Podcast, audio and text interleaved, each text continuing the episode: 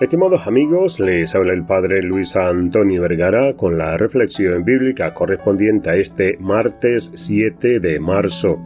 El Evangelio está tomado de San Mateo capítulo 23 del 1 al 12.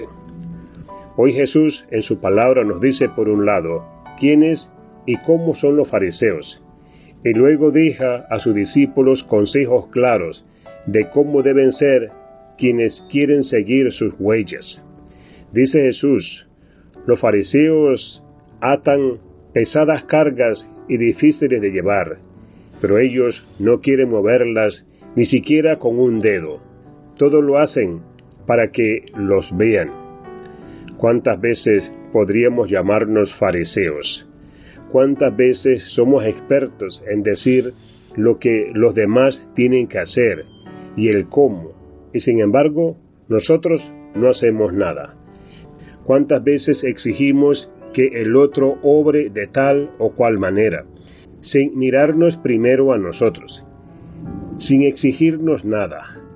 ¿Cuántas veces incluso somos cristianos solo para la selfie, para mostrarnos? Necesitamos renovarnos en Jesús, contemplando su vida y entrega, escuchando su palabra, sabiéndonos heridos, reconociéndonos necesitados de sanación. Queremos, en este tiempo, renovar nuestro obrar.